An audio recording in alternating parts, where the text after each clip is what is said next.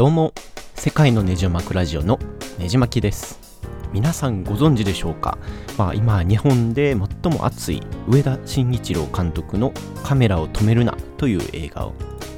これはですね予算300万円のインディーズ映画なんですけれどもその作品の出来が結構衝撃的すぎて SNS での口コミを中心にみるみるうちに話題が広まったっていう異色の映画です。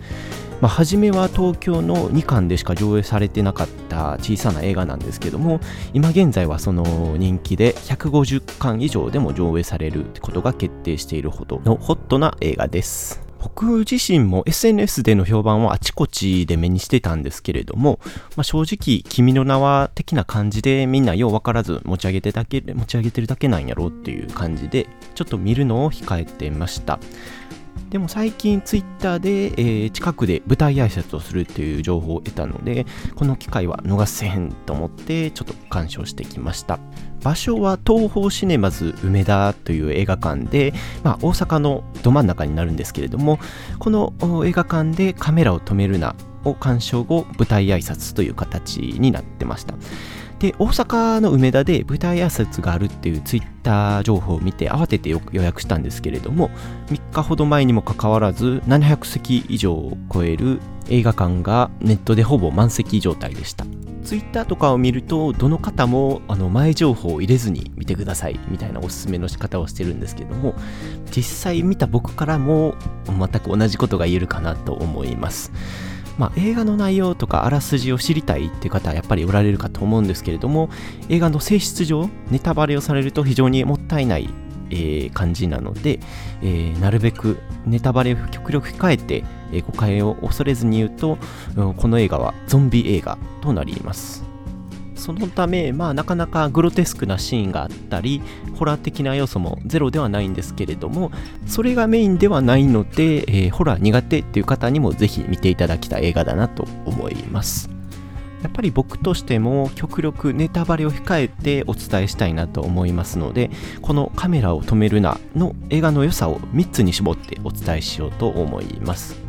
まずこの映画の良さの1つ目、は脚本の練られっぷりがすごいということです。えー、どうなんの？と謎を残しつつ次へ次へとカメラが突き進んでいく感じとか本当にアイデアの勝利だなと思いますね、まあ、CG もほぼ使わずあそこまで引き込めるのは本当にすごいと思います。これで撮影するの大変やったやろなとか作り手の根性みたいなのも見られるのがこの映画の魅力だと思います。この脚本の練られっぷりっていうのも説明しようとするとちょっとネタバレが入ってしまうので難しいんですけれどもとりあえず見ていただけるとああそういうことかっていうのがわかるかと思います。まあ、こうやって実際に見ないと体験できないっていうところも、まあ、今の SNS 時代にマッチしたんじゃないかなと思います。カメラを止めるなの2つ目の魅力としては役者の個性ですね。映画のちょい役とかってやっぱり忘れられがちだとは思うんですけれどもこの映画にはなんか脇役なんてないぐらいの個性の強さで、えー、まあ水にもこだわる録音マンだったりだとかやたらと役者意識の高い男優だったり、えー、護身術のできる奥さんだったり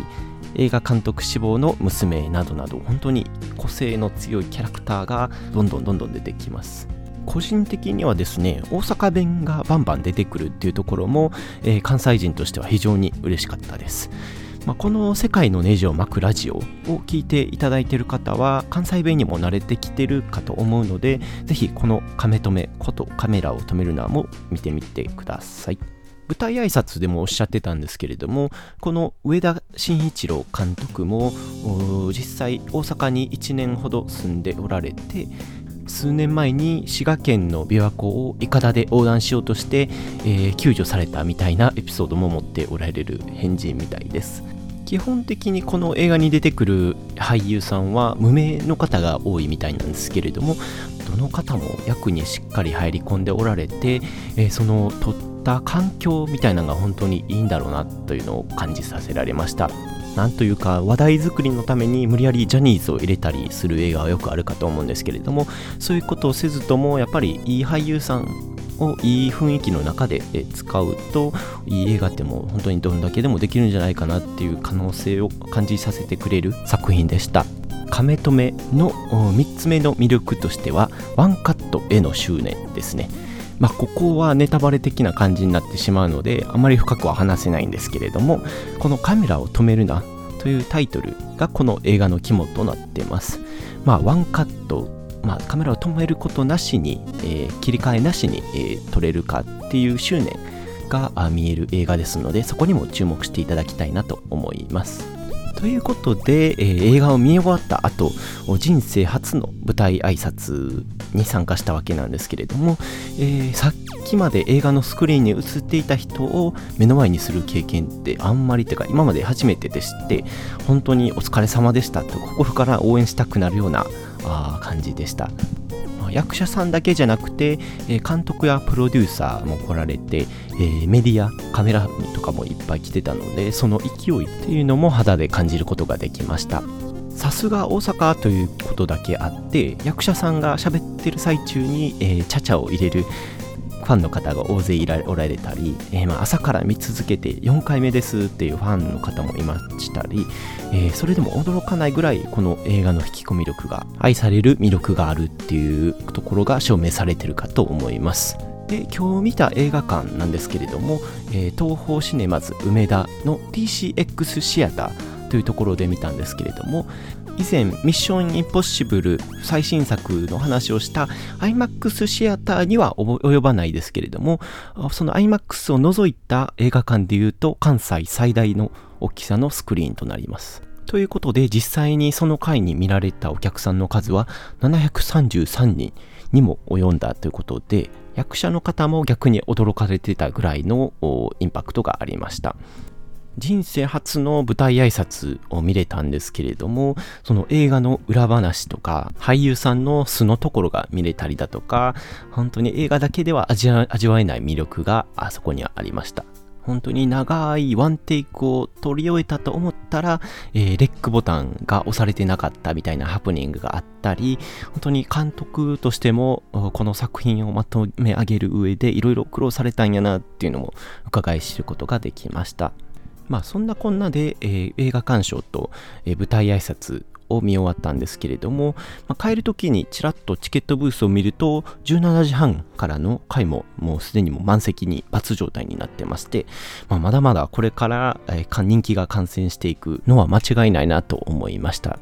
このポッドキャストを聞いた方まあ騙されたと思って一度映画館へ足を運んでみてはいかがでしょうか？映画の魅力がビンビン伝わってくる作品なので、本当にぜひ見てみてください。ということで、カメ止めのエピソードはそろそろ終わりにしたいんですけれども、えー、次回のエピソードとしてはですね、まあ、以前お伝えしたように、3121ということで、僕のおすすめの名曲を一曲紹介したいなと思ってます。で、紹介する曲の内容としては、U2 の The Miracle という曲になりますので、えー、まだ聞いたことがないという方も、まあ、YouTube とか Spotify とかで、えー、聞ける状態を準備していただくか、まあ、先に聞いていただくかしていただければなと思っています。で、あとちょっとお伝えしないといけないのは、あの女性ソウルシンガーの伝説的なアレサ・フランクリンが亡くなってしまったということで、そこにもちょっと触れていきたいなと思ってますので、えー、ぜひ次のエピソードもお聞きください。このポッドキャスト以外に、えー、世界のネジを巻くブログというブログもやっておりますので、もし興味のある方はぜひご覧ください。URL は www. ねじまきブログ .com となります。他にもこのポッドキャストを iTunes で聞いておられる方がおられましたら、ぜひ iTunes 上でレビューをしていただければ非常に励みになりますので、ぜひそちらもお願いいたします。ということで、ここまで話してだいたい9分30秒。ということで、そろそろ切り上げたいと思います。では、次のエピソードでお会いしましょう。